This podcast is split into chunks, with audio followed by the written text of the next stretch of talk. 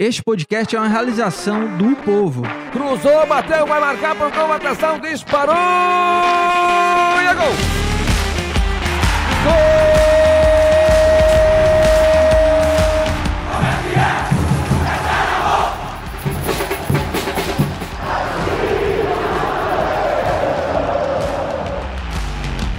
Fala rapaziada, é hora de Footcast, o podcast do torcedor cearense.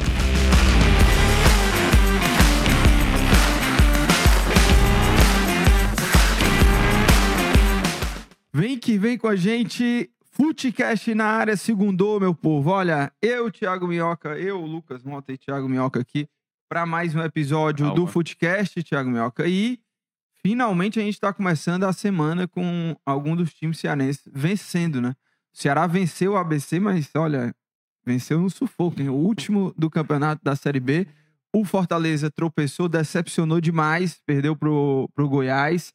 E claro, né? Teve o, o Ferroviário também mandando muito bem na Série D, se classificou e se classificou com muita tranquilidade por conta depois daquele primeiro jogo lá no Amazonas que o Ferroviário deixou um pouco a desejar. No jogo da volta, carimbou a classificação, venceu por 3 a 0 o Princesa de Solimões, está garantido nas oitavas de final. A gente vai falar um pouco sobre o que, que impacta na tabela, tanto do Fortaleza na Série A quanto para o Ceará na Série B. E, claro, também já projetar o duelo super decisivo do Fortaleza contra o Libertar na Sul-Americana. Tudo bem, né, Thiago Melca? Ah, meu amigo, se não fosse o. Assim, eu geralmente venho trabalhar com sono na segunda. Sim, né? claro. Só que Todo hoje, dia, né?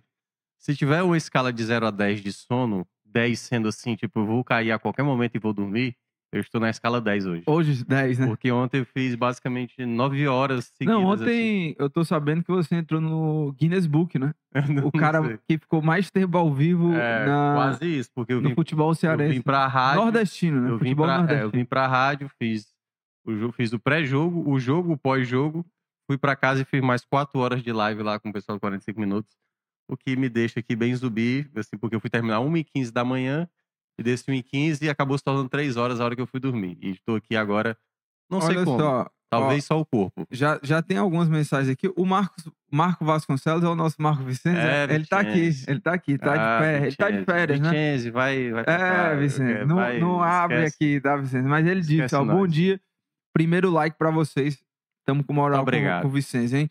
O Eliel Mauri diz que é, o Saulo Mineiro, cor- coração valente, fez a diferença ontem. O Caio César também já aqui na nossa audiência. É, e falar pro pessoal, é sempre importante, a gente estar com o Footcast ao vivo toda segunda-feira aqui no YouTube, no canal do Povo. Então, deixa teu like, é sempre importante pra gente, fortalece muito a nossa live, o nosso trabalho aqui no ao vivo no YouTube do Povo. E claro, os nossos episódios eles seguem é, disponíveis nas plataformas de podcast, né? Você pode escutar no Spotify, no Cashbox, no Apple Podcasts ou, no seu tocador aí de áudio preferido. Tiago Minhoca, tem muita coisa pra gente falar hoje.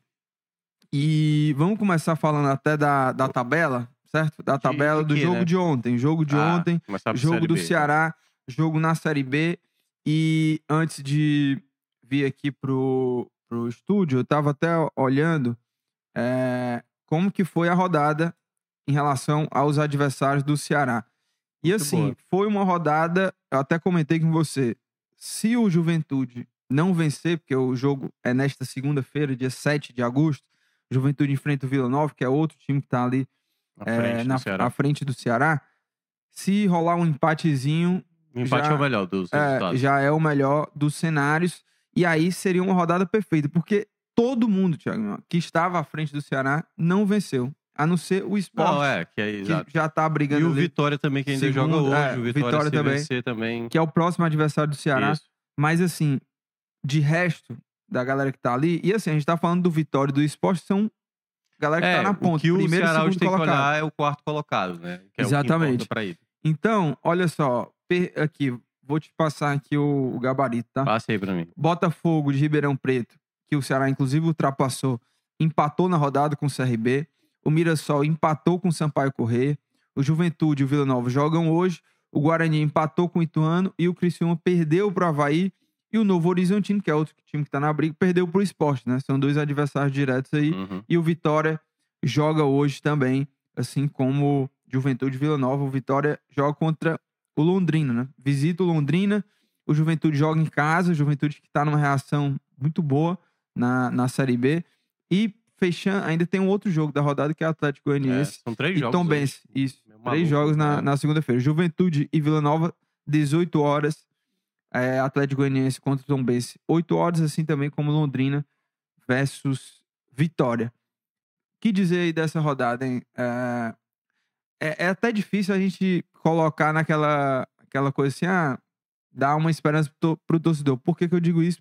Por conta da atuação do Ceará, foi muito ruim contra o ABC, pelo menos É, eu eu achei acho assim um muito ruim Ceará. exagero. Eu achei o Ceará. eu achei Ceará- irregular mais uma vez. Pois é, mas a questão é, é que você tá enfrentando o Lanterna. pô. Não, mas vamos lá. E aí há uma. E aí, quando você enfrenta o eu vou Lanterna. linkar- vai, Eu vou aí. linkar com esse jogo do Ceará, com o ABC, os resultados também dos adversários. Porque É, a gente só, e só um, Tá. um ponto aqui, só pra fechar isso da tabela. O Ceará tá em nono, ganhou uma posição com 33 pontos e tá hoje a 5 do G4. Isso. Essa- podendo- essa podendo diferença, seis, né? É, no, máximo, é, no máximo chegar a 6 se o Juventude ganhar. Tava 8, tava É. 8 pontos, hoje tá 5, podendo ir pra 6. Já tem um tempo que, pra mim, a Série B ela é uma competição tecnicamente muito ruim em termos de. Não tem um time assim que consegue, dentro de campo, mostrar um futebol totalmente convincente. Até mesmo o esporte, que está liderando por enquanto, antes dos jogos dessa segunda-feira,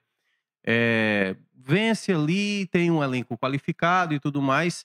Mas quando você olha boa parte dos jogos, são jogos ali muito no limite. Não à toa, muitas partidas estão sendo decididas no fim dos jogos, né? O Ceará vence o Vila Nova na última bola, o Ceará perde para o Juventude também, praticamente no último lance.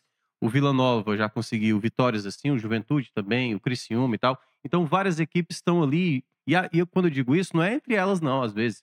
A- O, o Juventude, por exemplo, empatou com o ABC dentro de casa. Né? Várias equipes estão tropeçando, o Tom e tal, porque também tem um outro lado do pessoal do parte de baixo que está precisando também vencer e não tá tendo aquele jogo que você vê, pô, aqui é garantia de vitória. Por exemplo, a gente poderia falar isso de Ceará e ABC garantia de vitória. Acabou sendo a vitória. Mas foi da maneira como muita gente imaginava, pô, o Ceará vai então jogar com uma tranquilidade? Aí é que tá, o jogo ele teve momentos pro Ceará deixar o jogo tranquilo e não tranquilizou. É, Porque mas- essa é a grande questão, muitas vezes, que se fala ah, de muitas equipes dessa Série B. Isso é porque geralmente eu, eu debato lá com o pessoal de Pernambuco, né? A gente faz sempre uma análise do Vitória, do Ceará e do Esporte, né? Que são os três clubes que a gente acompanha mais de perto. E a gente sempre fala isso. Pô, o Vitória, por exemplo, enfrentou o ABC, foi na, na penúltima rodada, se eu não me engano, Sim. fez dois gols, mas já no apagar das luzes, entendeu? Não é que sobrou em cima do ABC. Só que É. essa é a grande diferença, que é uma coisa que vem acontecendo nessa Série B, é as equipes não estão fazendo um grande, uma grande discrepância de um futebol relacionado a outro, e a grande diferença é quem consegue ser efetivo e muitas vezes quem consegue saber, né, não errar tanto. Que aí é, um, é, é onde a gente entra no Ceará. Qual é a grande questão do Ceará durante essa campanha dessa Série B? É uma equipe que não consegue mostrar segurança durante os jogos. Em muitos momentos o Ceará tem o jogo na sua mão, como foi, por exemplo, o jogo contra o Ituano, deixa escapar esse jogo por um determinado Não, momento. contra o próprio ABC, né? É, é, exato. Mas se você até lembrar da vitória sobre 3 a 0 Botafogo de Ribeirão Preto, o, o, o Ceará abriu 1 a 0 ali Hum. e no segundo tempo o Botafogo cresce no jogo até o Guto colocar o Léo Santos e o David Ricardo, sai os dois gols dos dois zagueiros e aí o Ceará conseguir essa vitória. Então assim, ainda é muito no limite e aí é o ponto que eu vou concordar com você. A gente vê o Ceará não passar segurança, certo? Mas- Nenhuma, nenhuma. Exato. Assim como várias equipes dessa Série B. A grande questão é porque, nesse jogo especificamente contra o ABC, o primeiro tempo do Ceará foi bem superior à equipe do ABC, tendo destaque principalmente o Saulo, que a gente pode debater a parte depois. Foi uma peça fundamental ali, né? Ao mesmo tempo, você teve outro jogador que tem muita relevância na temporada, que é o Eric, que errou muitas jogadas de ataque. Então, nesse tipo de, de balanço em que o Ceará tem um principal destaque, ao mesmo tempo tem um jogador que começa a jogar muito mal, né? O Bissoli sem receber bola, o Chay, que é muito irregular, tem momentos que ele tá bem, tem hora que ele participa, tem hora que ele tá perdendo uma bola no meio de campo. Então, essa instabilidade faz com que o Ceará, quando volta para o segundo tempo, o que é que a gente vê? Um Ceará, olha que curioso, o Ceará até finalizou mais vezes no segundo tempo do que o ABC, mas a sensação do jogo foi porque o ABC estava melhor, porque o ABC estava confortável com a bola. O Ceará dominou Não, a posse da e, bola. E, e chegava no primeiro com- tempo, mas no segundo tempo- Incomodavam. Incomodava. É, é, o ABC não chegava como a gente já viu até em outros empates do Ceará, que o Ceará se comportou muito bem defensivamente. Esse jogo contra o ABC, eu ainda coloco que a, a defesa vem sendo um ponto até que positivo Sim. desses jogos recentes, mas parece que o, o, o Ceará, quando você vê os jogos, parece que o time gosta de se complicar sozinho, porque recua demais. E quando você recua demais, o, eu tenho na minha cabeça o Guto tenta uma estratégia de contra-ataque, de transição, que é um ponto forte. Você do- gostou das trocas do- que ele fez ontem? Porque eu achei coerente todas Não, coerente. É. Coerente, claro, coerente. Mas assim, poxa, você tá numa situação como tá, precisando vencer com urgência, precisando mostrar um futebol com urgência, e você pega o ABC, o time mais frágil do campeonato, o último colocado. É, troca de jogadores, tá uma confusão no ABC. E você ganha por 1 a 0 passando sufoco. Eu entendo. Assim, eu acho que o, o- a- pelo menos a minha visão de análise é de uma análise negativa no sentido de desempenho, porque o time que quer reagir, que quer dar uma resposta, assim, o resultado era o mais importante do jogo e até o Ceará conquistar lá o objetivo, não Uhum. importa como que o time vai vencer. O importante é pontuar, conquistar a vitória. Mas vai, a gente que analisa, a gente precisa, na, na minha cabeça, fica um alerta É. assim como vem tendo, né, vários alertas do Ceará, mas esse jogo, apesar da vitória, fica um alerta, porque você faz o gol no começo do jogo, que não foi no segundo Sim, tempo, né? no- Foi com- comecinho é, do jogo, já 10 minutos. Já é, tava uma 1 a das 0. primeiras jogadas, uma bela jogada do Saulo Mineiro, que voltou muito bem. E aí, era pro Ceará ficar com o jogo nas mãos, ter tranquilidade, ABC desesperado, o último colocado. Mas não, o time ainda passou sufoco. Teve uma bola na trave até do Saulo Mineiro, naquela jogada Foi, lá, depois tempo, do gol, é. poderia ter sido o segundo, que poderia dar uma tranquilidade maior. Mas o que a gente viu foi, novamente, o Ceará ofensivamente sem brilho. O time É, falta um pouco de inspiração, falta um pouco de equilíbrio também. Mas aí O time não começa a transição, perde a bola, ou, ou tem uma decisão errada, ou às vezes o Eric tá sozinho lá e faz aquela jogada que não, manjada não dá já, em né? nada, Manjado, né? É. O que, assim, e aí eu vou que é o quê? Puxar pro meio, cruzar na Isso, área. exatamente. Que é uma jogada que não está sendo efetiva há muito tempo, né? E não à toa ontem, o Horácio até estava fazendo a, a cobertura, né, lá do, no- no- na beira do campo. E ele falou que teve em um momento do primeiro tempo que o torcedor começou a vaiar o Eric, porque de fato ele não estava acertando jogadas. E, Porque e aí tem é aquela ó, coisa também qual- de ele ass- ter assinado É, o contrato. Eu é. acho que o torcedor quer, pega no pé, tudo bem. o que eu acho até que não É, eu- precisa. Eu, achei exagero. É, eu, eu eu achei exagero. Eu achei exa- exa- exagero. Mas um, um ponto que é, é para destacar é o seguinte: quando o Ceará faz o bom primeiro tempo, e é muito pelo que o Saulo estava produzindo dentro de campo, isso que você mencionou, eu não acho que é um problema do treinador especificamente, certo? Eu acho que ontem foi a primeira vez que eu vi o Ceará, o Ceará ter um time bom de começo. Eu até queria ver mais o Zé Ricardo do que o Breno, mas ele estabeleceu o Breno também, eu também. junto com o Maranhão. É, o, por exemplo, o Kaique ganhou a titularidade ali do lado direito, né? Porque ele tinha o Varley, mas preferiu manter o Kaique. E eu acho que foi mais uma vez muito bem. O foi Sidney, muito bem. o foi Sidney foi escolhido e deu, deu para ver que agora Pagno Sá e Lacerda, né? Praticamente agora perderam a, a- o Sidney agora. De maneira tomou a tardia, frente. né? É, exatamente. Tudo bem que o Sidney ainda não estava disponível, né? Mas. a- Tinha o Léo Santos, que na minha opinião era Exatamente. ter Não, e no jogo. E no jogo passado, os dois estavam no banco. O Sá e o Sidney, que entrou foi o Sidney. É, David Ricardo finalmente se estabeleceu como Exatamente, titular e como tá jogando muita bola. Então, assim, eu acho que o Guto ele já começa a desenhar esse time titular, certo? Começa a desenhar esse time titular. O que faltou, principalmente no segundo tempo, é os jogadores de ataque não conseguiam acertar jogadas de ataque. Por, por isso que eu, eu menciono assim, o Ceará ele teve possibilidade de fazer o 2 a 0 Durante toda a transmissão, assim, boa parte do segundo tempo, até chegar ali aos 43, foi quando eu falei assim, não, tudo bem, agora tem que começar a abraçar o resultado. Não é mais para ficar brincando de perder bola na frente e cometer um erro atrás e acabar tomando empate. A partir de agora é segurar, é segurar realmente a vitória.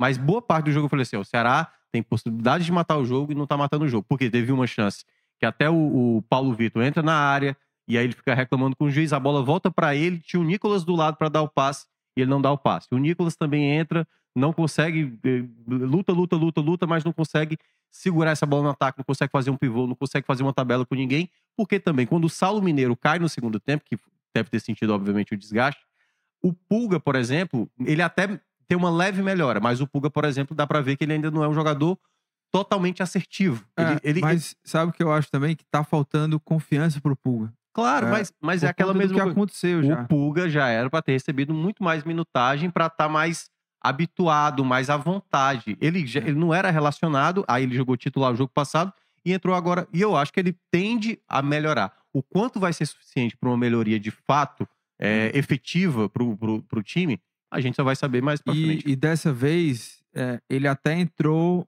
Foi melhor do que os últimos dois Sim, jogos. ele que conseguiu. marcou- que ele, ele- Porque a, jo- a jogada do Ceará não aconteceu mais pelo lado direito. O Eric não estava conseguindo mais fazer jogada, né? Aquilo que a gente estava falando. É, a, a coisa insistente É. de fazer sempre aquela jogada de puxar pra dentro e fazer o o. Eric, pô, o Eric pode ser substituído, né? Pode, não, pode. Não precisa ficar o tempo inteiro em campo.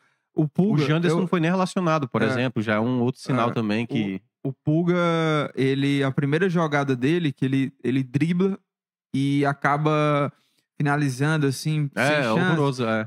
Ali eu vejo um pouco de falta de confiança, assim, do Sim. jogador, sabe? Ele ainda Ou- tá ou até meio um- receoso. Ou até um jogador um pouco afobado, Sim, entendeu? também. É por isso que eu tô dizendo. É, Pedrinho Porque e. já entra com uma carga de nervosismo, Pedrinho, pressão e, é, muito grande. Pedrinho e Pulga são dois jogadores que já deveriam ter recebido minutagem. Para esse momento não tá tão pesado para eles essa entrada. Vai lá, garoto, e tenta Hum. resolver a partida. Então são dois garotos que, no, no caso do Pulga, que a gente até olhou de maneira mais próxima, né? Ele vinha numa ascensão, ele chega num clube, como é o Ceará, ele até sendo torcedor do Ceará, e ele não ganha mais possibilidade. Ou seja, toda aquela confiança que ele tava, aquele momento ápice que ele tava vivendo, ele não era mais, é, né? Não entrava nos jogos. E aí, quando chega o Guto, o Guto até fala, pô, mas não é protagonista, não relaciona o cara, entendeu? Deu chance pro Igor Kleber como titular. É. Então perceba como é que a cabeça do garoto, quando ele entrou naquele jogo contra o Juventude, pô, eu tenho cinco minutos pra tentar ajudar o time. Ele tentou da maneira e acabou se atrapalhando mais ainda. Então, assim, tem que ter todo um cuidado com atletas mais jovens, entendeu? Daqui a pouco a gente vai falar do Fortaleza, que também tem a ver um pouco com isso, mas eu acho que esse foi o grande problema do Ceará no segundo tempo. Porque o Eric também perdeu uma chance, o Nicolas deu uma bola com açúcar dele já no final da partida pra matar, e o Sim, Eric verdade. perdeu uma chance inacreditável. Então o Ceará teve possibilidade. Só que quanto mais você não vai matar a partida, mais o adversário ainda confia. E o ABC esteve vivo durante o jogo inteiro por conta que o Ceará Agora- não resolvia o segundo gol, né? Agora. Thiago, quem mandou muito bem, assim, foi o Saulo Ah, o. Saulo Voltou com tudo. Disparadamente. E lembra, eu até citei é, no programa de sexta, não, não lembro, que de repente ele poderia até ser utilizado como ponta esquerda, mas me causava um pouco de dúvida porque sempre jogou como ponta direita ou nove, até mesmo com o Guto. E o Guto não quis nem saber.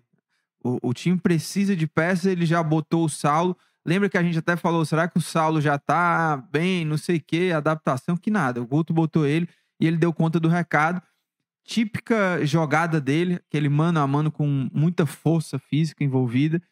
E ele fez um belo gol, poderia até ter marcado o segundo, como a gente falou. Ele até Bateu fez, né, travessão. mas Ele fez É. um segundo gol, mas Sim, estava impedido. exato, né? ter- é verdade. E é um cara que já deu a- as boas-vindas, já, vamos dizer assim, ganhou a posição ali na- naquele É. setor, que era algo que não, não tinha ninguém. Não, não tinha. Nesse o momento, Janderson não conseguiu, o Pulga não conseguiu, É. o Igor Kleber, o Jean o próprio Carlos. Jean Carlos é. também jogando por ali. E chega um cara que é de uma característica que faltava pro Ceará. Que tem o Eric, que é muito bom no mano a mano, que fez gol. Mas do outro lado não tinha ninguém já há muito tempo, porque o Jantos até no começo ele consegue ir bem na temporada. E faltava esse cara que é ter dois pontas incisivos, que vão pro drible, que buscam a finalização também, que são objetivos, que o Saulo, ele é muito objetivo, né? Não tem muita Não- firula com, com não ele só assim. objetivo, mais uma coisa que aí, vamos lá. É, entendendo o porquê que o, o Guto utilizava o Igor Kleber nos dois jogos fora. O Igor, ele era um jogador, aliás, ele até é, registrou pelo Criciúma esse final de semana. Não ajudou o Criciúma, né? O Criciúma perdeu para Havaí. Mas ah, é um jogador de estatura mais alta. Porque, por exemplo, quando estava o segundo tempo, quando tirou o, o Saulo, o Ceará fazia jogada pela esquerda com o Pulga e só era o Nicolas na área. Ou, no caso, o Bissoli ali no começo do segundo Uhum. tempo, entendeu? Então, é, não tinha um outro jogador entrando na área para tentar também fazer essa, essa fechada de chegar para finalizar e tal. O Eric não tem muito essa característica, não é um jogador tão alto. E aí, por exemplo, quando entrou também ali o Jean Carlos, o Jean Carlos fica muito fora da área, às vezes ele vai receber muito atrás. Então, essa movimentação o Guto vai ter que aprimorizar, vai ter que aprimorar essa ideia do até mesmo de quem é que vai estar chegando dentro da área quando ele tiver Pulga e Eric, entendeu? Ou, por exemplo, quando ele tiver um outro jogador que não tem essa característica.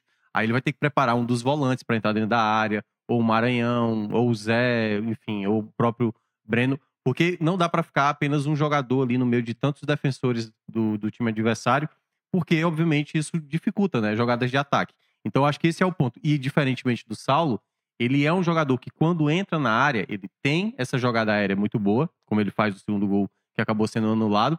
E ele é um jogador que, que resolve partidas, entendeu? Não dá para esperar isso tanto do Eric, apesar de o Eric estar tá fazendo uma boa temporada. Não dá para esperar isso do Pulga. Deu para ver claramente na finalização o quanto ele não tem esse essa facilidade, né, para finalizar. Então você tendo uma referência, que pode ser o Bissoli, pode ser o Nicolas, né, pode ser o Kleber também, mas o próprio Saulo, o Ceará ganha não só uma peça, mas duas. E isso pode fazer com que jogadores que não estão tão bem assim, como por exemplo o caso do Nicolas, comecem a tentar se adaptar a um estilo de jogador que também ajuda ele a se movimentar.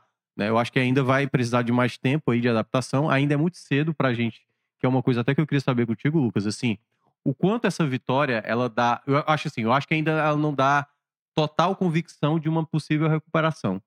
Mas a partir do próximo jogo contra o Vitória, ela passa a ser agora uma possibilidade de uma, uma possível sequência. Porque, como eu estava dizendo, não tem equipe assim formidável, vai jogar no Barradão, é complicado, mas eu vejo o Ceará com possibilidades de, de vencer, como quase venceu, por exemplo, o Guarani, que também era um jogo muito complicado.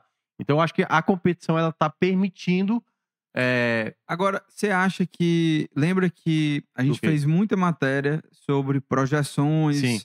que nesse ano a, a, aumentou o nível de pontuação da Série B, do G4, mas que historicamente essa essa manutenção de pontos, ela não é, ela não não existe assim. Há uma queda muitas ah, vezes. do primeiro pro segundo Isso. turno geralmente cai. Há uma queda muitas vezes do segundo turno na É, pontuação dos das, clubes. de- das 17 vezes, acho que 10 vezes acabou caindo. É.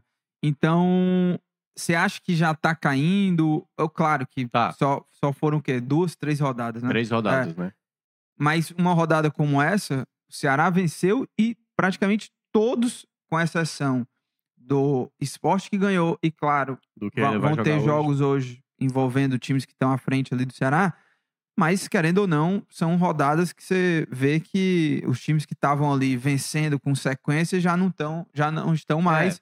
E se o Ceará ainda quer brigar, precisa realmente de uma sequência e tem que enfrentar o Vitória, não tem outra, assim. Sim, É, tem que tem que buscar- pensar buscar no vencer. triunfo, não tem É. isso, né? É, porque, vamos lá, o empate não é ruim, mas dado que você já tivesse lá em cima, né? É, mas o Ceará, eu acho que tem possibilidades, porque a competição, por exemplo, o Novo Horizontino teve um momento que engatou sete vitórias seguidas. O, o Juventude inventou, emendou cinco vitórias seguidas. E quando você olha os jogos, não foi jogo de 3 a 0 sabe assim? Era um jogo de 1 a 0 2 a 1 sabe? Era jogos bem complicados. O Vila Nova teve uma sequência muito boa e agora tá, né, até foi demitido lá o treinador, o Claudinei. É, também foi outro clube que viveu uma sequência muito boa. Então, outras equipes que nem estão jogando futebol tão, e nem tem um elenco tão vistoso, estão conseguindo. Quem foi pra lá? conseguindo. Foi MS. Ma- é, Marquinhos Santos tá lá, né? Tá anunciado. Então, assim, é, eu vejo que o Ceará é possível é, passar por isso, né? Assim, um- ter essa possibilidade. Mas para isso, os jogadores têm que ter um pouco mais de, de atenção, sabe, com o jogo. O Eric, por exemplo, que é um jogador que eu considero muito importante, ele tá vivendo esse momento, né, de, de falhas que ele é um jogador que erra, assim. é, Quem acha que o Eric vai Ele- ser sempre o um jogador importante que é que ele não se esconde do é, jogo. ex- exatamente. Ele não se esconde.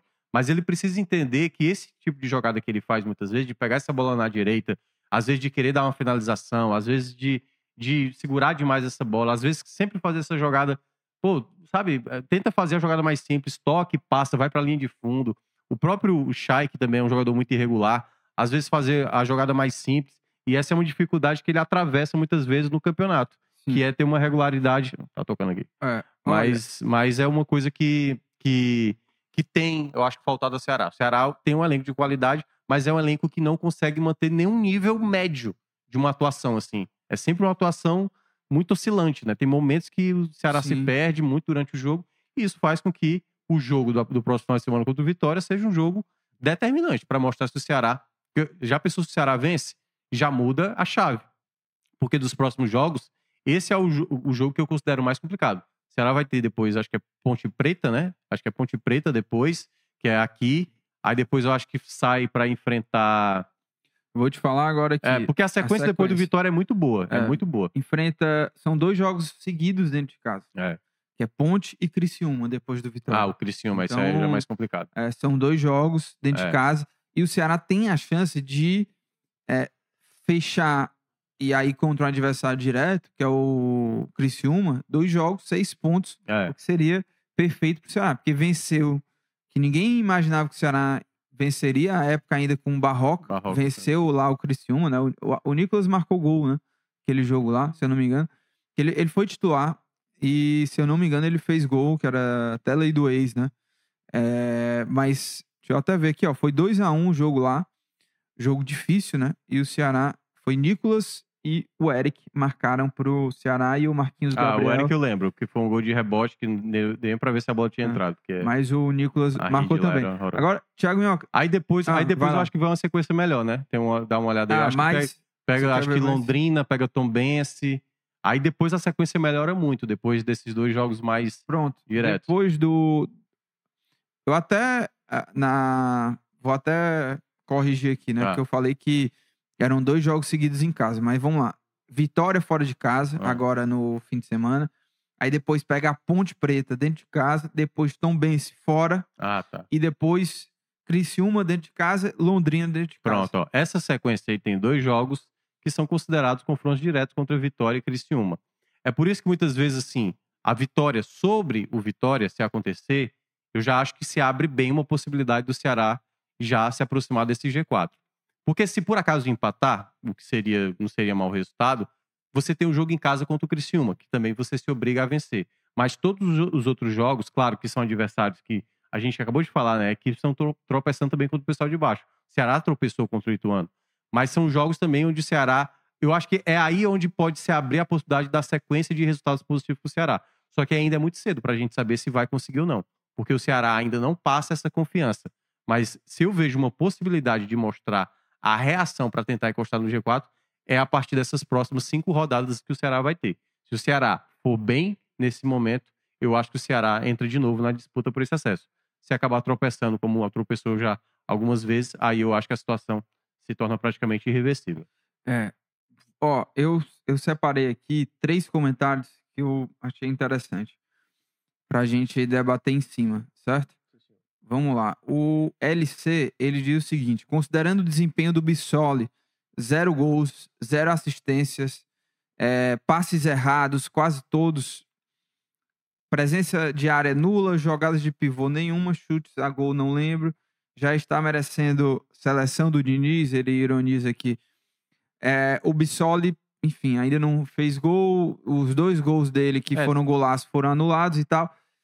Você acha, é, é aquilo que eu sempre pondero, sabe, no Ceará, assim, os, os nove que passaram e que estão aí, no caso do Nicolas e do Bissoli, é, é justo ter essa cobrança em cima deles nesse sentido aqui, porque eu vejo que também a- a- É um a- problema tem uma crônico, né? culpa que não é, é, é de criação também, assim. A, a bola não chega tão redonda para os caras para eles fazerem o que eles sabem que é fazer o gol. É, não sei, eu acho que tem. Obviamente que você tem que cobrar ali dos caras que a missão deles é fazer gol, mas em parte eu acho que o, o- a atuação deles tem sido prejudicada porque a bola também, a criação não ajuda muito. É, eu acho que ainda o Guto precisa resolver muito essas questões de jogadas de ataque, né? Por- é por isso que eu tava dizendo essa questão do Eric, que também acaba casando com o Meia, que no caso o Chay vem sendo mais titular e que o Chay não vai jogar o próximo jogo, quem deve jogar é o Jean Carlos. Então, como é que você vai. Chance de tomar uma titularidade, porque essa titularidade É, do Chay é mais Mas, é, do que mas é, é- é como eu eu acho que eu até falei aqui na sexta-feira, né? Você estava apresentando o esporte do povo, que esse muro é muito baixo, né? O Chay não. Isso. O Chay também não exige que o Jean Carlos também jogue muita bola. E o Jean Carlos, ele não é um jogador. Por que, que eu ainda prefiro o Chay? O Chay ele tem uma movimentação melhor. A dinâmica de troca de passes do Ceará, quando acontece ali, Chay com Eric, geralmente eu gosto mais. O Jean Carlos ele é um cara que segura mais a bola, ele faz a bola longa muitas vezes. É um jogador de muita boa, boa. A bola parada dele é melhor do que a do Chay. E aí, nesse momento, exatamente, você meio que. O Castilho, por exemplo, né? Caiu muito de rendimento, não à toa. é, nem foi relacionado aí, não sei se. Não se- joga nem é, lembro. exatamente. Então tá, tá muito mal. Então é esse esse problema. Quando você não tem tantos jogadores que conseguem fazer jogadas de ataque mais efetivo, o camisa 9 fica no desespero. Por isso que você vê a- o Nicolas ontem entrou, o Nicolas não foi por, por, por má vontade do cara. Pô, o cara tava correndo o jogo inteiro ali, ele entrou porque ele não tinha sido é, optado nos dois últimos jogos, né? Quem entrou foi o Kleber.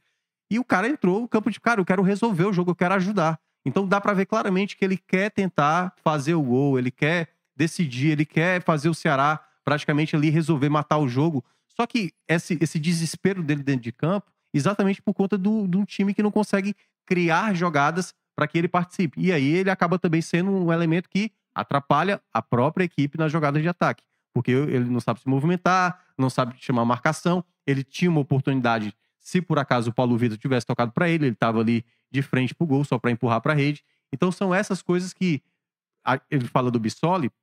O Bissoli, tecnicamente, é um jogador muito bom. Não à toa os dois gols que ele fez e um quase gol que ele fez, né? Que ele foi contra o Ituano, que ele tentou bater ali por cobertura. É um jogador muito técnico, é um jogador muito bom. Agora, camisa 9 do Ceará, O- ele sofre porque Agora, o, o Paulo. Vitor, pra mim, tem sido uma surpresa positiva. Sim. Porque foi uma contratação que é, não foi uma contratação badalada, assim, de- desses contratados aí na segunda janela. Mas até agora, dos contratados, pra mim, foi o que é o cara que tem tido a- as melhores atuações de, É porque de é, regularidade. já teve mais de um, né? Claro que- o Saulo não, talvez é. tenha tido a melhor atuação. O, é, novos o. Saulo jogou agora, É. eu não tô nem colocando assim nessa conta É. pra- na- no comparativo. Mas de quem já estava, e, por exemplo, o Bissoli chegou já faz um bom tempo Hum. e tal. O Paulo Vitor tem sido. é, tem, eu acho que resolveu, pelo menos até agora, parece ter resolvido essa questão da lateral esquerda. É um cara que Mas nem não o era- Formiga É. e nem o Barcelos tinha essa característica de O apoio, um- né? É, o apoio era nulo. É, assim. mas eu acho que, assim, dando até mérito, eu acho que o Formiga é, foi muito bem no período dele, quando ele se machucou. De fato, era desesperador ver o Barcelos na lateral esquerda, tanto que o David Ricardo, é, quando jogava por ali, até dava um pouco mais de, né, de, de frescor ali para dar uma, uma qualidade a mais. Mas o, o lado direito ali, né, que, por exemplo, isso aí já é uma, uma coisa que dá para ver o quanto as coisas talvez vão voltar ao que era ali naquele período do Barroca, né? O Kaique voltou a ser lateral direito. Ah, isso por conta que o Orejuela foi embora, o Varley, né, o Guto, aparentemente agora parece dar preferência ao Kaique. Michel Macedo se lesiona muito. E assim, ele Então, tá indo acredito- muito bem. Tá indo muito bem. Para mim, é- ele tem, assim, eu sempre quis ver Zé Ricardo com o Kaique. Eu acho que boa parte das pessoas também queriam ver essa dupla de volantes. Mas o que tá indicando nesse momento é que o Guto vai manter o Kaique como lateral direito e a gente vai ver ali dois volantes com mais qualidade de passe, né? Ou o Zé juntamente com, com o Maranhão, ou o Maranhão juntamente com o Breno, o Breno junto com o Zé, que foi o o- o os jogadores que terminaram ontem. Mas ainda eu acho que esse time que o Guto tá montando, ele tá num, num caminho de montagem. O quanto isso vai dar certo, esse setor ofensivo, para mim, é, hoje seria onde o Guto tem que ter mais atenção. Sistema defensivo dele, e aí falando de um jogador também que estreou. Aliás, estreou não, eu tinha estreado no jogo passado Cid, né? o Sidney, né? Deu pra ver que o Sidney é um jogador lento, né? Mas ele foi um jogador inteligente, porque pela experiência que ele já tem no futebol, em nenhum momento ele se colocou em risco durante o jogo, tipo, deixou ficar no mano a mano contra um jogador rápido, por exemplo. Então ele sempre tentou fazer o mais simples possível no jogo, mas deu pra ver claramente que ele ele tá lento, ele não é um jogador, né, de dinâmica rápida, mas ele é um cara que toda vez que tinha a bola, já soltava rapidamente, pra não perder tempo e obviamente ele sabe que a condição física dele ainda não, não tá da, da melhor forma, né? É, e tem uma outra mensagem aqui também do Arão, que ele fala: olha, mesmo. é, ele É diz assim: 2A. outra, olhem os últimos jogos do ABC. Rodada passada, o Vitória venceu sem jogar nada, falei, com falei. 44 segundos tempo, Série B é complicada. E com o Guto no comando, complica mais, ele fala. E o Roberto Silva fala o seguinte: Ceará cruza, mas não tem ninguém na área, mas dá pra melhorar. Outra coisa, lado esquerdo do Ceará é menos efetivo do que o lado direito, ficando assim previsível. Mas foi um- a vitória veio do lado esquerdo dessa vez, né? É. Mas é, o- isso que ele falou, essa questão do cruzamento, ah, o Eric muitas vezes ele levanta essa bola sem olhar pra área. É pô, isso, sem é olhar. isso, E é o cruzamento às vezes vai muito fechado, o cruzamento errado pra caramba. Assim, tem isso também, certo? Que aí, por exemplo, ontem o, foi o Kaique que fez aquele cruzamento, né?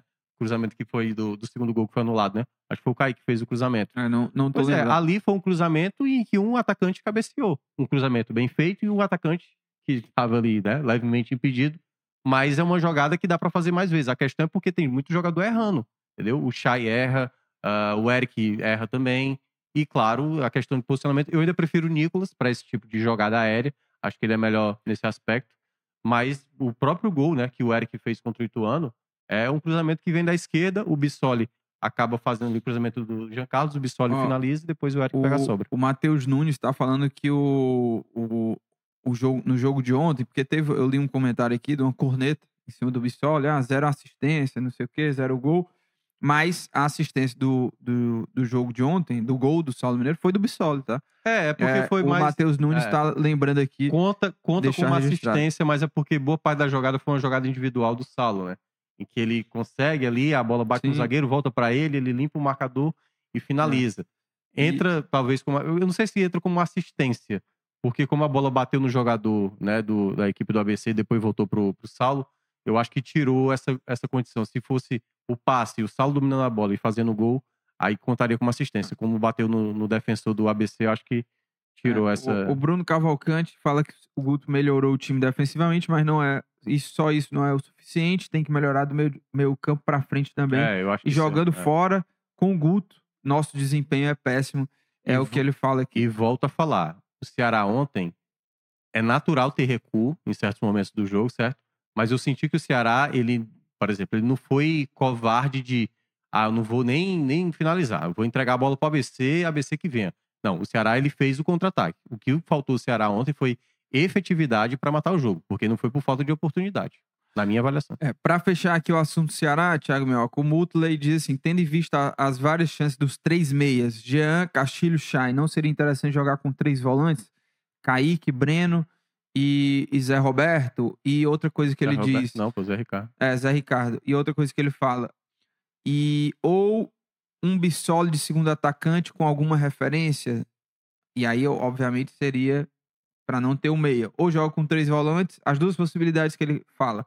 Não jogar com meia, armador e jogar com três volantes. Ou esse meia armador ser o Bissoli com, ou, sabe, um outro É. centroavante. Tem, um, tem uma outra alternativa, essa é uma alternativa que pode ser testada. Tem a do Eric também. Tem uma outra que pouca gente imagina, e eu também acho muito difícil que possa dar certo, mas aconteceu isso com o Léo Chu e acabou dando certo, né? Hum. Naquele.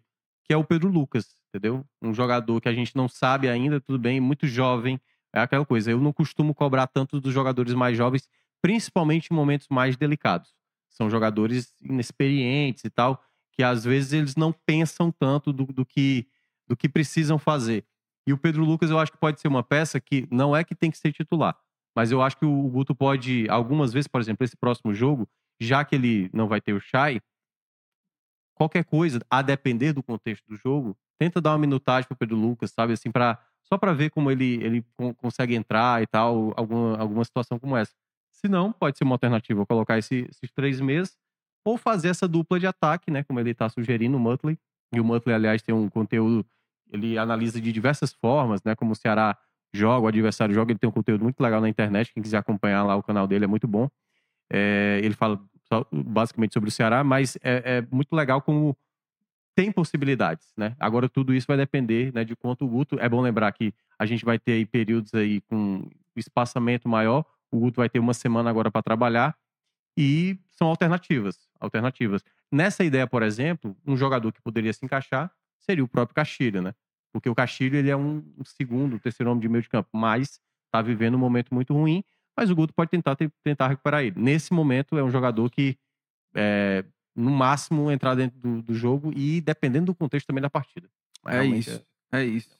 Pode jogar também, inclusive, com Saulo Mineiro e Bissoli por dentro E também. lembrando seria que o próximo jogo já vai poder contar com Barleta, né? Ah, é, então verdade. é, Ou seja, o Eric, pelo menos, agora tem um substituto, né? é. Também. Ou pode ser que, assim, que aí, vamos lá, talvez as pessoas tentando imaginar o time ideal, Barleta, Eric, Saulo, mais um Sólido. atacante, é, assim, mas aí o time fica muito é, com muitos atacantes, e aí você precisa ter jogador que consiga ajudar na recomposição, né?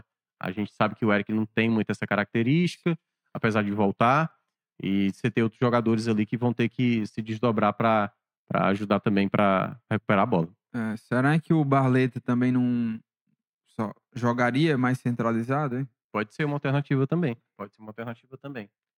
É, isso.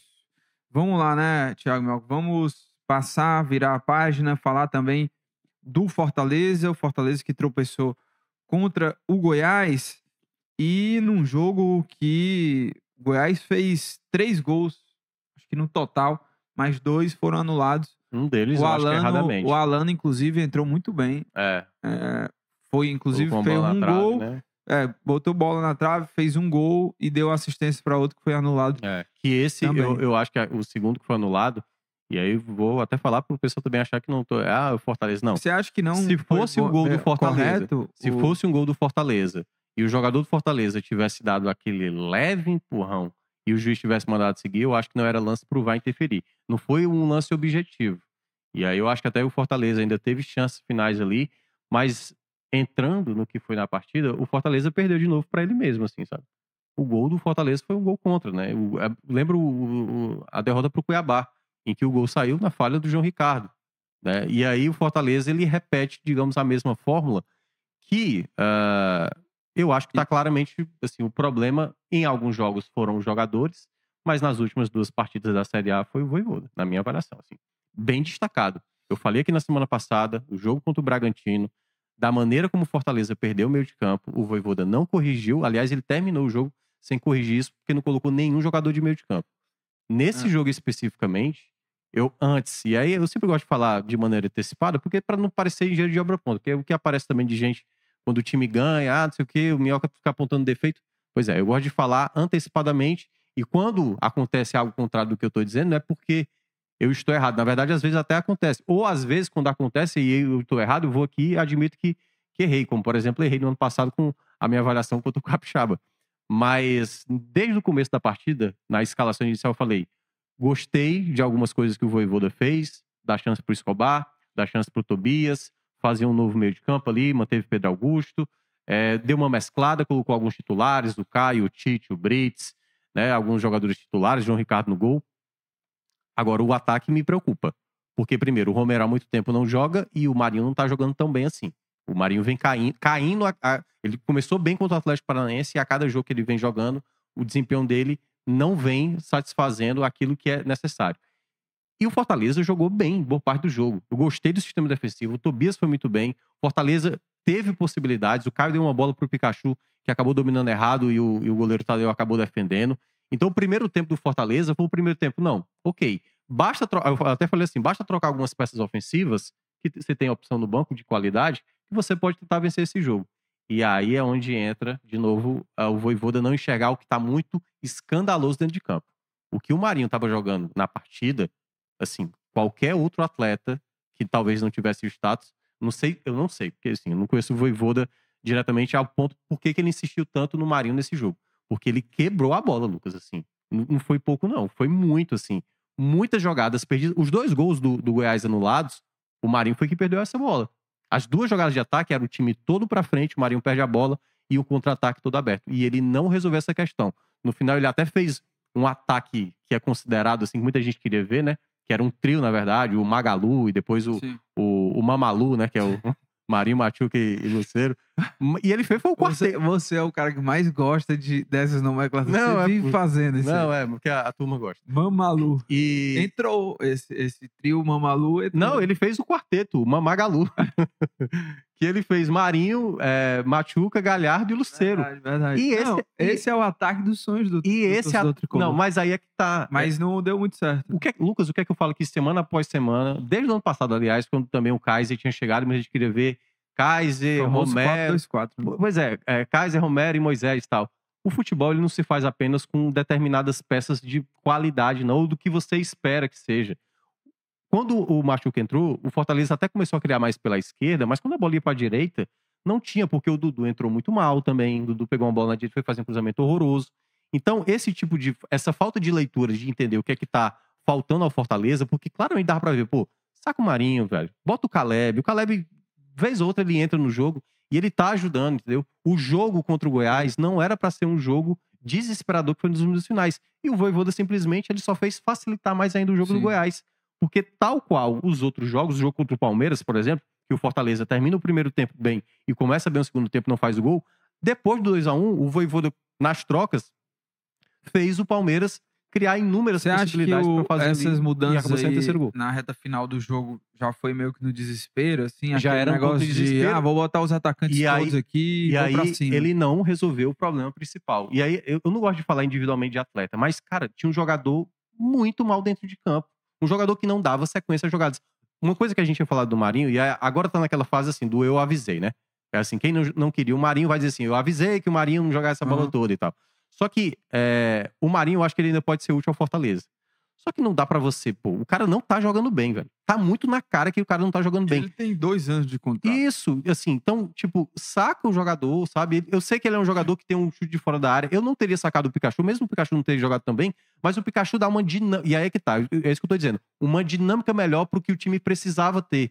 Aí o Voivoda no final saca o Caio pra colocar o Crispim. Não mudou nada efetivamente, assim, em termos de, de qualidade. Ele não colocou um jogador de característica mais leve, sabe? Eu teria colocado ali o Caleb, teria sido talvez até a minha primeira troca, ma- e aí ele acabou insistindo no jogador que até, curiosamente, as Mas- melhores chances do segundo tempo foi com o Marinho, né? Um chute de fora da área, numa bola sobrada, não foi nem numa jogada trabalhada, e uma falta que ele bate e quase sai o gol contra ali, o Goiás quase que devolvendo o mesmo Agora o Fortaleza perdeu uma grande chance de restabelecer um nível de confiança, de, Total.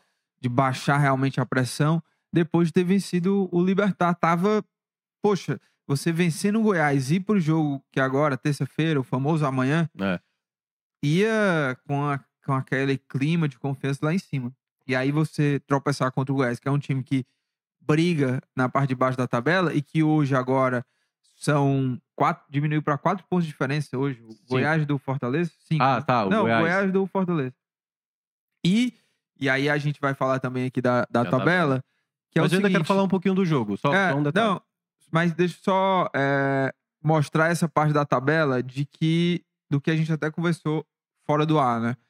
Ah, É por isso que eu quero falar do é, jogo, é você quer falar? É, antes? mas então é- vai, é bem vai, rápido mesmo. Vai lá. É, outra coisa também que acontece, e aí também é responsabilidade do Voivoda, quando volta do segundo tempo, eu falei, eu acho que o Fortaleza deveria ter trocado no ataque. O Voivoda não costuma trocar no intervalo. Geralmente ele troca ali a partir dos 15 segundo tempo. Só que o Goiás, tem o tempo do, do gol do Goiás, acho que foi 8 minutos, né? 10 minutos ali do, do segundo tempo. É, ele foi trocar, Lucas, 12 minutos depois que o Fortaleza tomou o gol. Como é que você está enfrentando o Goiás, um adversário que tem limitações, certo? Você claramente é um, time melhor, com maior investimento, tem um elenco, você tem várias opções de ataque. E após você tomar o gol, como é que você demora tanto tempo assim para mudar? E isso não é a primeira vez. Eu tô trazendo é, essa observação porque isso aconteceu contra o Flamengo, porque foram coisas que eu falei durante a transmissão da rádio. Eu falei assim: o Flamengo começou melhor o segundo tempo, falei, Fortaleza tem que trocar a partir de agora. Aí ele demorou, demorou, demorou. Quando ele chamou o jogador, saiu o segundo gol do Flamengo e aí o jogo praticamente foi pro brejo. A mesma coisa aconteceu contra a equipe do Cuiabá. O Cuiabá fez o gol aos 19, eu acho que 18, sei lá, 18, 19 do, do primeiro tempo. Fortaleza foi pro intervalo, perdendo de 1 a 0 e ele foi trocar, Lucas, aos 18, 19 minutos do segundo tempo.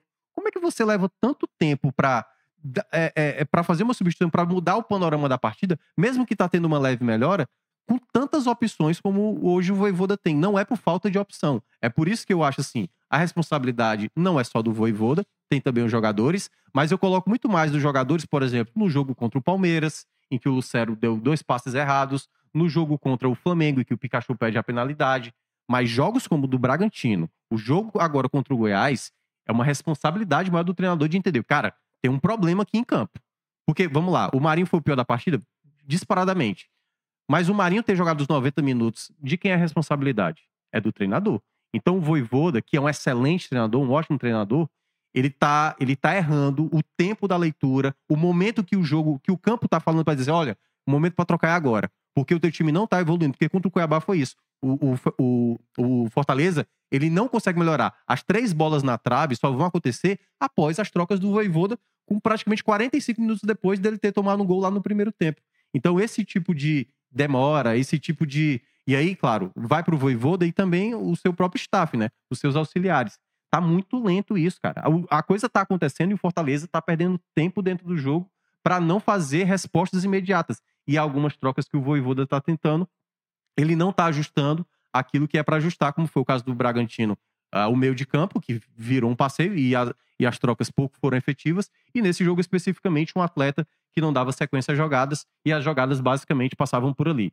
Então acho que esse é um ponto onde o, o Voivoda precisa ainda melhorar. Ainda precisa, por exemplo, do Série Galhardo entraram no jogo, praticamente ficaram inúteis, né? Porque era bola chuveirada na Sim. área e o Fortaleza não conseguia fazer o tipo de jogada que não essa. Então é um ponto que, e aí a gente já entra nessa questão da tabela, o Fortaleza, que há quatro rodadas atrás, após a vitória do Atlético Paranaense, ele, olha que coisa, ele tinha 23 pontos e a equipe do Cuiabá tinha 16 pontos. 16 pontos o Cuiabá tinha. Ou seja, ele tinha uma boa vantagem. Ele perde para o Cuiabá, o Cuiabá agora emenda quatro vitórias seguidas, e agora o Cuiabá está a cinco pontos do Fortaleza na frente, cara, entendeu? O time que tá, a, que tá agora a, a, a dois a pontos. três da vice-liderança. A, a, três da vice-liderança, que poderia ser o Fortaleza. Que agora o Fortaleza passa a olhar para baixo. Porque antes era, depois dessa vitória sobre o Atlético Paranaense, Fortaleza tinha folgada é, é, vantagem para o Z4 de 12 pontos e quatro rodadas depois Agora, está com cinco pontos. Tem um detalhe também que, que a gente falou do até da Série B, que no segundo turno, naturalmente, cai um pouco de rendimento, não consegue manter aquela mesma pegada do primeiro turno em nível de pontuação. Na Série A, é, assim, tirando o Botafogo, que está muito à frente na liderança, deu uma travada também. Olha quanto tempo a gente estava falando do Fortaleza, antes da, das quatro derrotas seguidas, que o Fortaleza estava perto do G4. E hoje, esse G4 que você. Tá, tá, tá todo mundo com 31 pontos ainda. É, é uma pontuação que não avançou muito. Então, Flamengo, 31 pontos, Fluminense com 31 na terceira colocação, Palmeiras, quarto e Bragantino, quinto, todos com 31 pontos e o Grêmio fechando com 30 no G6. O, jogo, o jogamento. E aí, é, o que preocupa, obviamente, é, o ter, é a questão do rendimento do Fortaleza. Que é, nesse... tem, uma, tem um elenco forte, tem um elenco para brigar por coisas maiores aí na parte, pelo menos ali intermediária da tabela. E hoje, quatro derrotas seguidas contra adversários que, é, que na projeção ali não era para perder. Como perdeu para o Cuiabá, que está muito bem. Sim. O próprio Goiás agora. E como você falou, né? Perder da maneira que perdeu pro Bragantino, porque tudo bem, você pode perder pro Bragantino. O Bragantino é, tem qualidade. E, e perdeu... Mas 3 a 0 da maneira que foi, e ainda sendo barato o jogo. Porque eu, aí é que tá. E, e perdeu... Isso a gente tá pegando as últimas quatro rodadas, mas se a gente pegar as últimas seis, são cinco derrotas. Perdeu em casa, né? São cinco derrotas e uma vitória. E essa vitória foi sobre o Atlético Paranaense. Reserva no sufoco, entendeu? Um gol ali do Pikachu já no final da partida. Então, eu acho que o Fortaleza, nesse momento, Lucas, ele não tá sabendo entender os jogos. Tem horas que o jogo tá para ele, como foi o jogo do Goiás, como foi até certa parte o jogo contra o Cuiabá, e aí ele simplesmente se complica. Porque o, o antes do, do gol do, do, Tobias, o jogo também estava tranquilo no primeiro tempo, e por pouco também o Tobias não tinha feito um gol contra. Eu, só para deixar claro, para mim o Tobias Figueiredo jogou bem, certo jogo, mas ele foi infeliz. Nessa coisa da, da falta de comunicação, tudo bem, ele fala português, estou dizendo assim, ele com o goleiro, de tentar ajudar, ele acabou é, colocando ali a perna e fez o gol contra. Mas na soma geral, é um Fortaleza bem abaixo. Porque a gente vê muita equipe, que também o Inter também não ganha mais há muito tempo. O Atlético Mineiro há muito tempo não ganhava, dois meses não ganhava, ganhou do São Paulo. O São Paulo estava muito Golaço bem. Golaço do Hulk. É, o São Paulo estava muito bem. Agora já. já, já São três já, derrotas já, seguidas agora, sei lá, Paulo. bem 14 já. Mas, não, mas é que é, é Copa do Brasil, é, Sul-Americana é e Campeonato Brasileiro agora. É. Mas, Corinthians, São Lourenço. E... Mas, e aí é que tá. O Fortaleza agora, eu acho que pela primeira vez no Campeonato, Fortaleza vai olhar para a parte de baixo, Lucas. Não, sem dúvida, porque, porque, lembra quando a gente falava também, logo quando voltou data FIFA, depois da data FIFA, é. Fortaleza aproveitou muito bem, venceu o Atlético Mineiro, Cruzeiro, Cruzeiro. e até pouco tempo atrás estava mais próximo do G4, do G6 é. do que do Z4. E hoje esse cenário mudou. Quatro derrotas seguidas na Série A. Quatro derrotas seguidas é, é muita coisa. Ah, três que, pontos em 18. Desde é 2020, se eu não me engano, o Fortaleza não tinha uma sequência tão ruim de Série A, de quatro derrotas seguidas. Uhum. E saiu de 12 pontos, como você falou, a diferença para o Z4, para 5. 5 pontos. Hoje o Santos que abre o Z4 tem 18 pontos e o Fortaleza na 13ª colocação com 23. E se você for analisar em termos de vitórias, o Fortaleza só tem duas a mais do que o Santos que tá ali Uhum. no Z4. E aí eu te pergunto uma coisa também. É, o Fortaleza venceu na Sul-Americana por 1 a 0 o Libertar, vai jogar agora na terça-feira e claramente o Voivoda poupou jogadores do, no jogo com o Alguns, Goiás é para essa foi- partida é, contra o. Obviamente, fez um- um- uma mescla ali. Isso. É, tanto que o Romero jogou. O Romero É, foi o titular. mas, assim, Aí hum, tá, a fala. questão é: você acha que o Fortaleza tem priorizado um pouco mais ou, ou, ou vai priorizar essa, essa Sul-Americana que muitos times fazem de você estar numa competição internacional, mata-mata, querendo ou não, você vai tentando ali brigar pelo título. Eu, Tá na, tá, já tá numa fase de mata-mata. eu, eu, colo- É, Ah. Será que isso também pode ser um risco hoje pro, pro Fortaleza? eu termos de- coloquei no Twitter, né, que ah, os, os jogos que, que, que essas quatro derrotas têm muito a ver com o que o Voivoda tem chegado dentro do jogo. O Corinthians, por exemplo, está disputando três competições. O Corinthians está colocando garotos para disputar a Sul-Americana Sula. porque a- é, a- o foco deles é a Copa do Brasil e, e o Campeonato Brasileiro. E o Corinthians, por exemplo, é um time que está tendo um calendário muito mais pesado do que o Fortaleza. Não, E é bom lembrar que antes do jogo do Libertar, antes do jogo do O Libertar, Corinthians está em recuperação. inclusive. Antes do jogo do Libertar, o Fortaleza tinha nos últimos cinco jogos uma vitória e quatro derrotas. É por isso que usar essa muleta do ah, agora porque o foco tá na. na sua-" não. Quando perdeu pro, pro Cuiabá, o foco era só o Cuiabá, meu amigo. Não tinha, ninguém- não tinha ninguém para pensar, não. Então tá muito mais a ver com o que tá acontecendo dentro de campo do que uma, uma desatenção. Até porque é, é um foco com outra competição. Esse jogo especificamente foi um jogo onde o Fortaleza não soube diminuir seus riscos e, ao mesmo tempo, não soube criar chances e aproveitar a chance. Porque o Voivoda também não soube enxergar certas coisas que estavam é, escandalosas dentro de campo. Especificamente, vai ser muito mais uma coincidência se o Fortaleza, por exemplo, passa pelo Libertar e se por acaso tropeça contra o Santos, do que propriamente uma questão de foco. Até porque, depois que passar pelo. Se por acaso passar do Libertar na, amanhã, na terça-feira, o Fortaleza só vai jogar pela Sul-Americana daqui a duas semanas. Ou seja, vai levar mais duas semanas para o Fortaleza voltar a pensar na Sul-Americana. Porque depois do jogo do Santos, ele vai ter uma semana inteira, porque vai ser Copa do Brasil, né? O meio de semana seguinte.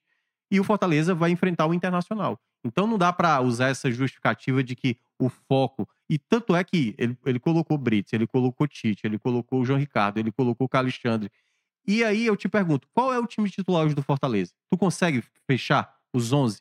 Eu acho que a gente tem uma noção do, da- do sistema defensivo. Tinga, Brits, é, é, Tite, é, Pacheco. Aí você tem Caio, Zé Wellison, que foi o poupado.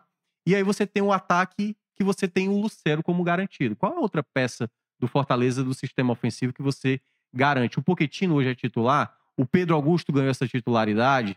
É o é o Caleb que vai ser titular? É o Pikachu na direita ou é o Marinho na direita? Na esquerda, quem é que joga? O Machuca tem que ser titular agora? Então, tudo isso ainda é muito incerto. A gente não tem ainda uma noção do Fortaleza, principalmente no setor ofensivo.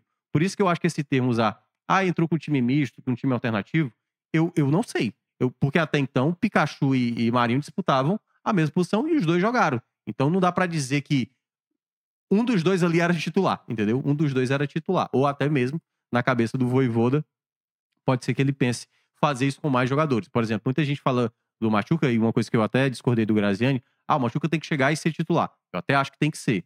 Mas eu não acho que é a mesma coisa. E aí, por isso que eu tava fazendo aquela coisa do Ceará.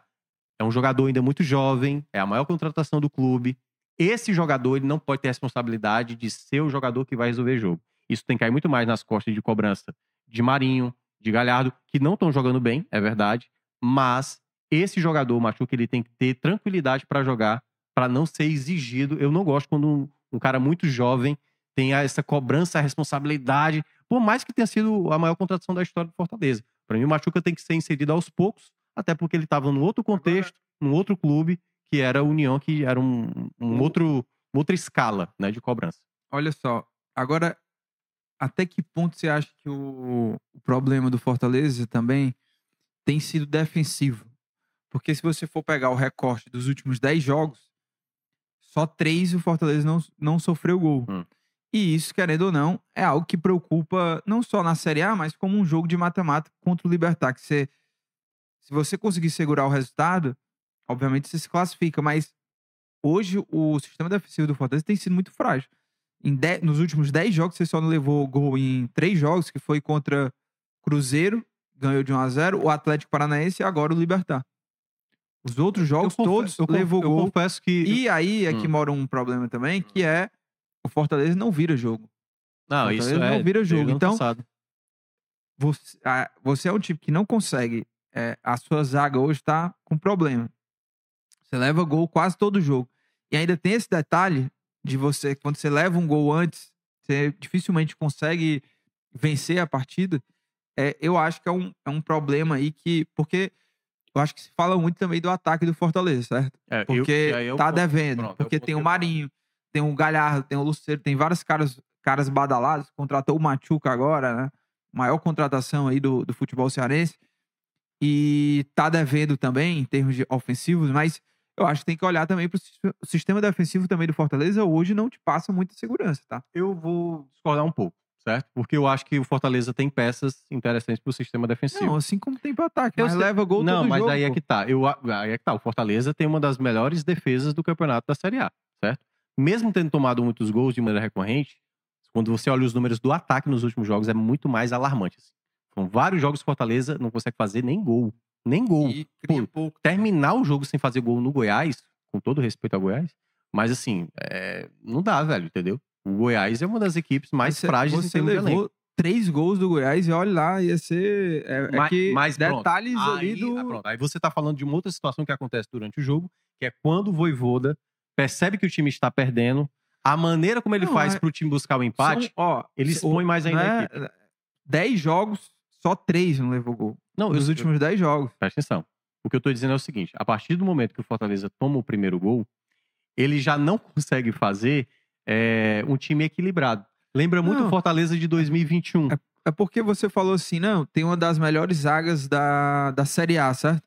Mas é a mesma coisa também de é, os números gerais do ataque são incríveis. Um dos melhores ataques do Brasil, né? É, mas na Série A já, já especificamente tá- fez 100, 100 gols, Não, acho que tá, tá perto. Mas o ataque hoje tá devendo. Eu acho que é a mesma coisa da, da Não, vou defesa. Pra mim, a defesa também hoje tá porque, devendo. porque é o seguinte, é, o Fortaleza ele passa um sufoco no jogo, como foi contra o Bragantino, como foi agora contra o Goiás no segundo tempo. Três gols do Bragantino. Por que, que eu tô querendo dizer o gol isso? do Goiás, levou Quando, três você, gols quando do você Goiás. olha o jogo do Fortaleza no 1x1 com o Palmeiras, Três do Palmeiras. no 1x1 contra o Palmeiras, no 1x1 contra o Palmeiras, você vê um jogo até ali. Quando sai o segundo gol do Palmeiras, o que é que acontece? O Voivoda desequilibra a equipe, passa a colocar atacantes e ele, ele desequilibra o, o time dentro de campo. O Goiás passou a ter várias chances porque o Fortaleza começou a colocar atacante. Não foi o quarteto que eu falei? Marinho de um lado, Machuca do outro, Galhardo, Lucero. E o que foi que ele fez? Ele simplesmente acabou o meio de campo dele e expôs a- ao sistema defensivo. Porque ele estava desesperado para tentar o empate. E ele não deu o equilíbrio necessário para a equipe buscar esse empate. É por isso que eu estou dizendo: boa parte do, do- desse, dessa, desse jogo maluco que o Fortaleza acabou proporcionando para os adversários, contra o Cuiabá, por exemplo, o Cuiabá de fato quis se fechar. E o Fortaleza que ficou ali é, martelando, martelando para tentar o empate não conseguiu. Mas quanto mais eu vejo os jogos do Fortaleza, o setor ofensivo, para mim, é disparadamente onde o Fortaleza está tendo mais dificuldade. O setor defensivo, eu acho que, por exemplo, o Tinga. O Tinga cometeu falha contra o, no jogo do Flamengo, né? Uma bola que ele não conseguiu cortar e que o Gabigol aproveitou. E é um jogador que bastou voltar pro jogo contra o, o, o Libertar, pronto, não, tem que ser o Tinga mesmo. Aí o Tinga não jogou já contra o Goiás. Era para ter colocado o Tinga de titular não sei o quê, não sei o quê. É. Então, eu acho que é, um- é uma questão muito mais de quão, como o Fortaleza não sabe lidar com momentos do jogo. Na hora que o jogo tá 0 a 0 na hora que o Fortaleza tá na frente do placar, maravilha, o sistema defensivo funciona. Quando o Fortaleza está atrás do placar e o Voivoda começa a empilhar atacantes, o Fortaleza praticamente se desmorona e cada vez mais fica próximo de tomar a quantidade de gols que toma. É, olha, Thiago Minhoca, isso não anula que a defesa tá mal, velho. Se É, você expõe todo o jogo, a defesa tá mal, pô. Mas É aí é que eu tô dizendo, o, para mim o treinador ele está expondo Não, o é, sistema é, defensivo, Tudo entendeu? bem, mas é, tem Porque, que assim- manter um equilíbrio. Tá sem equilíbrio, pô. Tá sem sei. equilíbrio. Se todo jogo tu toma gol, é porque te- tem alguma coisa Mas errada, vamos, certo? vamos lembrar os E gols. aí a Ó. coisa errada pode ser o quê? É. Pode ser o Voivoda que tá desequilibrando, bota um monte de dois atacante dois dos gols foi- foram falhas individuais. A do João Ricardo contra o Cuiabá, a falha Teve agora do Tobias do Cuiabá. Figueiredo, entendeu? Mas quando você vê, por exemplo, as chances do Goiás muito mais preocupantes foram o que aconteceu no segundo tempo. Que era um Sim. time totalmente exposto de um treinador que não conseguiu equilibrar a equipe em nenhum momento ali depois de ter tomado 1 a 0 né? Foi Ó. praticamente se expor mais ainda. muita corneta aqui, óbvio, o torcedor do Fortaleza está bem chateado. O, o, Fran, o Francion diz que o Voivoda, para mudar, tem que fazer uma reunião de uma hora com os auxiliares. É, Demora muito, cara. é. Impressionante, impressionante. algumas cornetas aqui dizendo que o Fortaleza vai cair. O John falando que, olha, amigos, no primeiro tempo, Pikachu e Marinho estavam jogando pelo lado direito, batendo cabeça toda hora. Agora também. estou tentando, até agora estou tentando entender isso. E não funcionou essa dupla. Foi um. É. Não deu, né? Que até Não algumas deu. rodadas atrás se falava de Luciano e Galhardo. É isso Uhum. que tá faltando no Voivoda. O Voivoda ainda não. Por isso que eu tô dizendo. Ó, A defesa não tá estabelecida. O ataque, Lucas. A gente não consegue escalar o Fortaleza no ataque. Dudu Damasceno deu, mandou um superchat aqui só obrigado. espantar a zica, tá? Ele dizendo, Tá. voltando com o superchat pra espantar a zica aí. Ah, É o que o Dudu Damasceno uma, fala. uma coisa que o Dudu Falando acabou Dudu- de falar, essa coisa Ah, de vai. É, esse jogo do Santos ele é fundamental por um motivo. Ele, o Fortaleza enfrenta exatamente a linha de corte dele, que hoje, é, Exato, que hoje é o. Santos. Se ele vencer, que era o mínimo que eu tinha falado pro Fortaleza, o Fortaleza precisa, no mínimo, terminar esse primeiro turno com 26 pontos, para ter uma tranquilidade no campeonato. Se o Fortaleza vencer, ele, ele meio que dá uma respirada e, pô, tudo bem, acabou essa coisa de, de pensar no Z4. Agora, se ele se complicar, se ele empatar ou perder, e o Santos tá com muitos problemas, né? É, e o Fortaleza também, né? O Fortaleza não tá tranquilo. É, aí o Fortaleza ele vai passar a ter um, um campeonato muito mais olhando para a parte de baixo nesse começo de retorno do que propriamente Pode- é, brigar na parte de cima. pode diminuir. é, é, esse jogo é jogo muito importante, como você falou, e pode diminuir até para dois pontos É. se, se tropeçar contra, É. o, contra o Santos. Né? Um, é. um jogo que é, entra pressionado por uma vitória e tem esse jogo e tem que da saber terça. é, e tem que saber fazer o jogo. O Goiás, o Goiás não, não fez questão nenhuma de ter a bola. Sim, sim. E é por isso que muitas vezes eu falo que quando você joga fora de casa, tendo a posse da bola, não se acomode. Teve uma jogada do Pikachu no primeiro tempo que eu achei ridícula. A bola tava fazendo pra lateral, ele podia conduzir a bola. Ele deixa a bola sair como se estivesse ganhando de 1 a 0 pô. Aí, sabe, esse tipo de leitura, quando. É, quando você tá no meio da tabela, gera uma certa acomodação. Tipo assim, não, tudo bem, eu tô tranquilo, não tem por que me preocupar tanto. Você tem que ter urgência, cara. Você tem que ter É. urgência, você tem que lutar. E o Fortaleza, ultimamente, tem tido uma certa. Eu nem acho que faltou displicência nesses jogos, mas eu acho que tá faltando é, melhorar, principalmente esse setor ofensivo, que hoje tá, para mim, uma grande interrogação. Ó, o Lima concorda contigo, ele fala: Meu, concordo com sua análise. O Voivoda está expondo o time quando leva o gol. E o Arão, de novo aqui, ele fala: Olha, ano, Aaron. é, Arão, né? Ano passado, o Paz trouxe meio mundo para salvar o Voivoda. Esse ano trouxe jogador reserva de Portugal e de time da Argentina. E aí quebrou o Voivoda, tá perdido ano passado. Quem Cara. salvou o Fortaleza foi o Paz. Não é bem assim. É, o porque, assim, Fortaleza ia ser muito já começou o ano com um, um bom time. O um- Sacha, gente. E o, Sa- ainda- o, Sacha, o Sacha era esse jogador que você olha, pô, o Sacha Ah, vai resolver. Não, não era, foi uma corneta aqui. É, assim, eu entendo que aí às vezes o pessoal tenta justificar, fazer várias correlações. Eu, eu acho que as contratações do Fortaleza. O Pedro Augusto, por exemplo, me chamou a atenção de maneira positiva. Jogou bem de novo esse O jogo. Tobias jogou um, um jogo É. praticamente. Ele já tinha jogado É. antes desse jogo? Não, tinha jogado. Não, estreia dele. Estreia dele. Já vai dizer que não presta? O, o um Escobar, eu vi também uma corneta exagerada. Eu acho até que ele fez algumas jogadas interessantes, mas ainda é um jogador que vai precisar de mais tempo. Sim. Mas, assim, calma, entendeu? Não é uma coisa também do. do- ah, nada presta. Essa janela foi horrível. Não, acho que Fortaleza contratou bem. Eu volto a falar. Eu acho que tá muito mais na competência de um treinador enxergar o melhor equilíbrio do time dentro de campo. Ele Ó. não tá enxergando isso até agora com o Fortaleza. Agora, sabe quem que eu acho que tá devendo aí de caras que estão aí desde o começo do ano e nunca conseguiu engrenar? E olha que tinha, tinha clima também. Tinha clima pra pra isso, né? O torcedor esperava isso, que é o Dudu também. Dudu Ah, lateral Dudu, direito. decepção. Decepção, cara. Decepção. Porque E ele começou era um jogador bem. que veio, foi contratado pra ser o cara que ia brigar e É. com O Dudu, contratação grande ser titular até, né? Pra, pra, pra conseguir até tomar essa vaga do Tinga. E mesmo o Tinga é, em muitos momentos oscilando, ele ainda é a melhor opção É. em termos de ser o Exatamente, cara ou o terceiro zagueiro ou a, ou a lateral É, direita. Eu acho que o Dudu é, realmente tem sido uma grande decepção. Até mesmo, eu acho que ele tem uma coisa que é uma valência melhor do que eu tinha, o cruzamento. E ele fez um cruzamento horroroso nesse jogo contra o Goiás. Dá pra ver que ele não tá bem, assim. Ele não É. tá bem mesmo. Tiago Minhoca, vamos para as dicas aleatórias e já avisar o pessoal aqui nessa reta final de programa que você que se inscreve aqui no canal do YouTube, no canal do Povo no YouTube, fica é, ligado sempre em tudo que acontece por aqui, nas novas produções, nos programas que a gente tem aqui no YouTube. Como você que gosta de futebol, gosta de esporte, tem o Esporte do Povo, de segunda a sexta-feira, de 11 a meio-dia, ao vivo na Rádio Povo CBN, na TV no canal FDR e, claro, aqui no canal do Povo no YouTube. Hoje é você? Sou eu, eu e você. E Lá. Vavá Maravilha. né? Isso, e Vavá Maravilha. Tiago Minhoca, vamos lá. Vamos de dicas aleatórias chegando no final do programa. E eu vou aqui indicar o- a série do Idris Elba. Ah, Que é lá do Sequestro no Ar. Ah, tá. Não é aquela série nota 10, você mas dá uma boa diversão. Você vai chegar até o último episódio, são só sete episódios na Apple TV. E você chega com tranquilidade, sem problema, vai, vai ser divertido. No final, você vai ficar naquela. analisando ali, né? Fazendo aquela crítica. Eu, por exemplo, fiquei ali. é, pô, tem algumas coisas aqui que.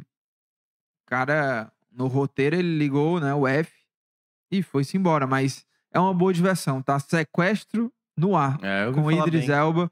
É legal, o divertido. Tubarão, não, o Mega divertido. Tubarão 2.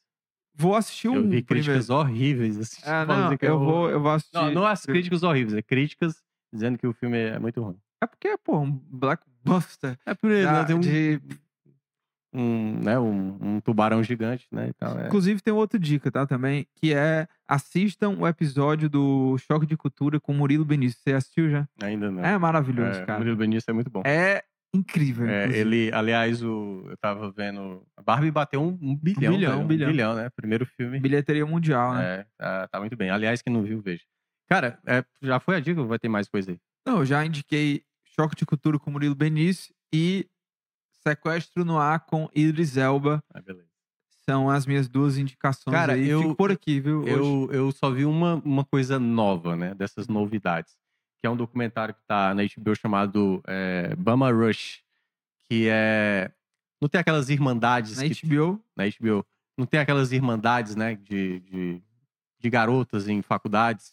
Certo. Que é- Bama Rush, né? Bama Rush, é. Certo. Que é, que é beta, zeta, não sei o que. Geralmente acontece em vários filmes adolescentes e tal. Certo. né? E aí conta que na, no estado de Alabama, por isso o nome Bama, né?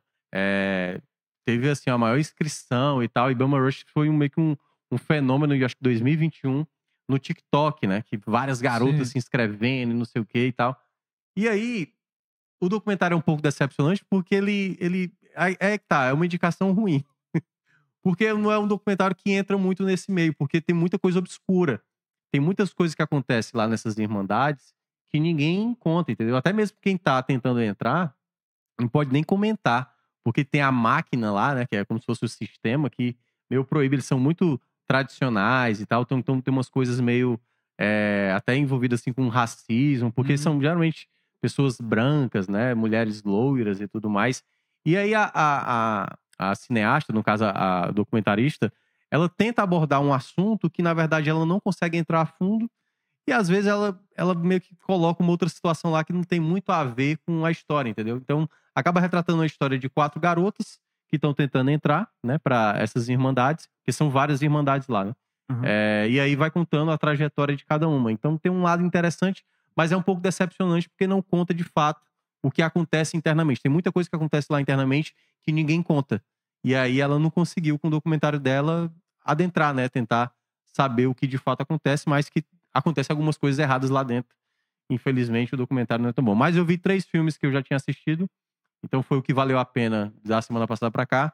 Voltei a ver o maravilhoso é, Pequena Miss Sunshine, que é muito bom esse filme. Ruim. É ruim? Como é que é esse filme? É ruim, é maravilhoso. É maravilhoso. Nem assista. Cara, é, maravilhoso. Você diz qual é o filme que, Cara, é que todo mundo filme. gosta e você não gosta?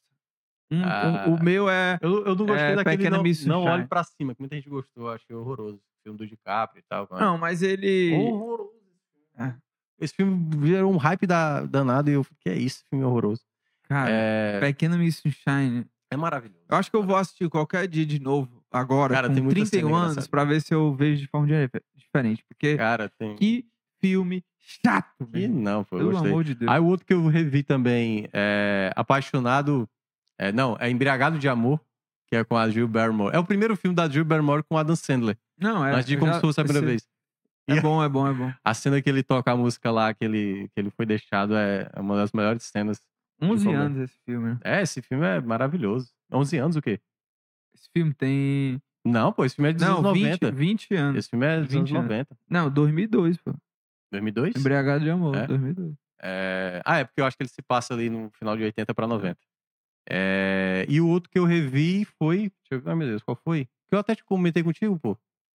Qual foi? O. Ah, meu pai. Meu, Meu pai, pai. meu fui, pai, fui meu pai. rever. Porque é muito bom quando você gosta de um filme, passa um tempo e depois tenta ver de novo pra ver se ele realmente era muito bom. Você já assistiu E meu- é, o- Licorice Pizza? Vi, vi, vi. Eu gostei muito, gostei muito. Me identifiquei muito também. Eu É eu vou filme que- que você se identifica, né? Mas o meu pai é espetacular. É, quando eu revi de novo, eu já tinha tido essa sensação quando eu assisti ele a primeira vez. A ideia de que você vai envelhecer, esse filme ele retrata muito bem de o que pode acontecer no processo do envelhecimento, sabe? E ao mesmo tempo também para você que tem pais ainda, assim, ou pessoas que têm mais idade, você meio que também ser, ter cuidado com esse tipo de pessoa é um filme que te coloca muito nessa situação, sabe?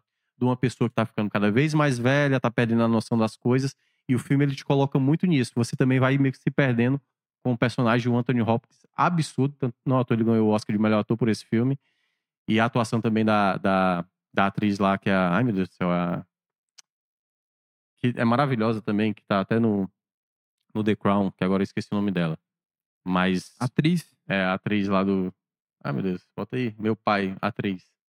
Ah, tá. Ver. É. Annette, não, Annette Bening é outra. É, Olivia Colman. Olivia Colman, Olivia maravilhosa também. Então é um filme que me pegou de um jeito assim. Eu só fico pensando agora nos meus pais, na minha velhice e tal. Toda É. vez que eu vejo esse filme. É isso, né, Thiago Mel? É isso. Vamos embora. É, semana importante aí pro futebol cearense. Lembrando que o Ferrão avançou, hein? Passou. Não só o Ferrão, viu? É, o Passou o Atlético Cearense. Atlético Cearense também passou. Quem caiu foi o Pacajus. Isso, que era o- eram três na, no mata-mata da Série É. D. O Atlético que tinha empatado o primeiro jogo Sim. contra o Águia, né? É. O Águia da, Aí de 3 a 0. Marabá. E aí agora venceu Aí por ter 3 a 0 duelo assim como agora. o Ferroviário venceu por 3 a 0 Aí agora duelo E o Retrô passou É, pelo Pacajus, É, sabe? agora vai ter duelo Ceará-Paraíba, né? Que o Ferroviário vai enfrentar o Nacional de Patos e a equipe do Atlético Cearense vai pegar o Souza da Paraíba. Então, dois confrontos aí, Ceará-Paraíba. E lembrando que o Floresta também joga hoje. O Floresta que tá na zona de rebaixamento. Tá numa situação bem delicada. É isso, Thiago Minhoca. Vamos embora. Na próxima segunda-feira, a partir das 9 horas, estaremos ao vivo aqui no canal do Povo no YouTube com mais do Footcast. Valeu, abraço.